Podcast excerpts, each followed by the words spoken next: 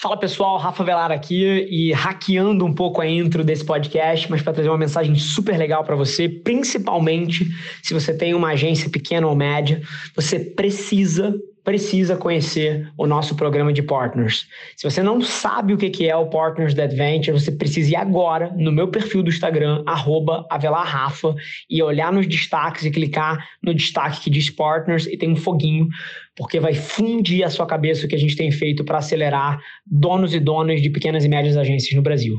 Corre lá e dá uma olhada. Um abraço. Esse é o Nas Trincheiras.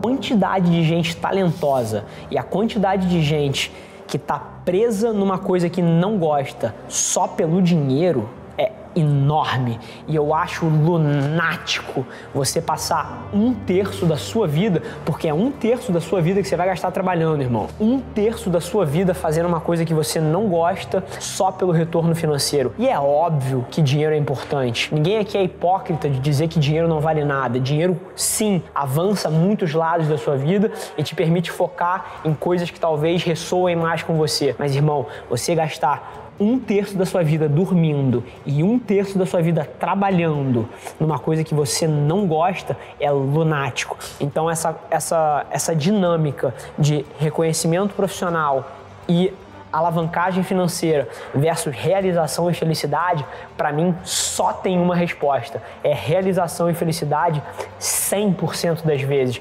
Inclusive falei disso ontem num story aí, muita gente deve ter visto. Eu trocava todo o dinheiro do mundo para poder continuar jogando esse jogo aqui. E não é na empresa de 20 milhões de dólares que a gente tem aqui, de 20 milhões de reais que a gente tem aqui hoje. 20 milhões de dólares estava bom, né, Filipão? e não é na empresa de 20 milhões de reais que a gente tem aqui hoje. Podia ser uma empresa de 100 mil reais, podia ser uma empresa de 50 mil reais, podia ter só eu e Felipe aqui brigando nas trincheiras para tirar um negócio do chão. Mas é o amor pelo jogo, é o que ressoa comigo, é o que me traz satisfação. É isso que eu vou decidir todas as vezes na minha vida por, em troca de dinheiro, de felicidade.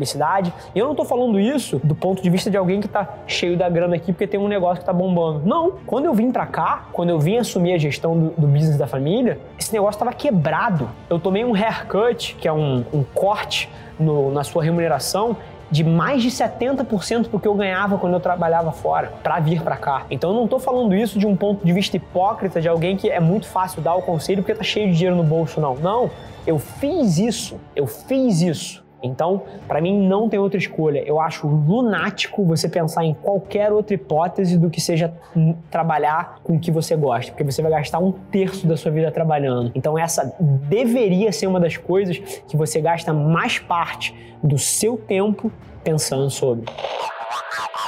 Sim, eu não tenho nada contra, sinceramente, se você quer ter um puta de um carro, se você quer gastar 500 mil reais para andar num carrão, é assim, se você gosta porra, de engenharia, se você gosta, porra, de carro, se você gasta o seu tempo livre lendo revista e etc, esse negócio te fascina, porra, vai, vai com tudo, isso faz sentido. Mas agora, 99% das pessoas não opera dessa forma. E aí, assim, cara, eu podia ter o carro que eu quisesse, mas assim, eu não sou apaixonado por carro, na verdade, eu escolho Uber é, em cima de, de direção 100% das vezes.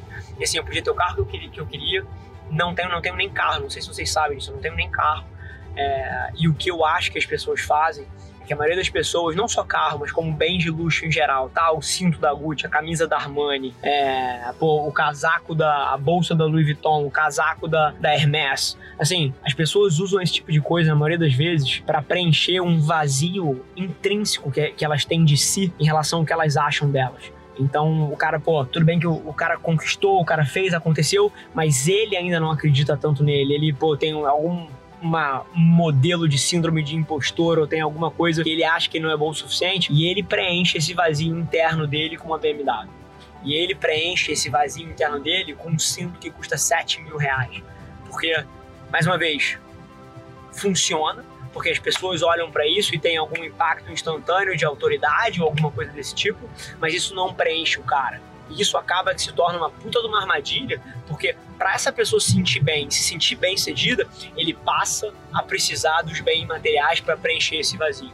Quando na verdade o que ele precisa é, cara, passar a enxergar valor na pessoa dele, construir a autoestima dele de dentro para fora e não de fora para dentro. Então esse é um tema que eu adoro é, e que eu acredito que a nossa sociedade, ainda mais no mundo de Instagram, no mundo de rede social, ela está operando pelas variáveis erradas em relação a isso. Está mais do que na hora da gente começar a ter uma conversa mais franca e, cara, e até mais aberta. De, pô, cara, por que, que você quer um carro? Por que, que você quer uma BMW? Por que, que você quer uma Mercedes? Por que, que você quer um Porsche? Isso é porque você é fascinado pelo, pela engenharia da parada e pelo carro? Ou é porque você quer provar alguma coisa para alguém e você quer que as pessoas te enxerguem de uma certa maneira? Porque essa é a maneira errada de você consertar esse problema. Esse foi mais um episódio da nossa experiência em áudio. E como eu já falei, eu adoraria saber que você está gostando do que a gente está compartilhando por aqui. Então não esquece, se você está tirando valor desse conteúdo, ia significar o mundo para mim, que você tirasse um print da sua tela, postasse no Stories me marcando e aproveita para ir na sua plataforma favorita também e deixar um rating de cinco estrelas e um comentário lá, ajudando a gente a construir essa comunidade tão vibrante que move o Brasil para frente através do empreendedorismo e que fala desse Brasil que dá certo. É um prazer ter vocês comigo e a gente se vê no próximo episódio do podcast.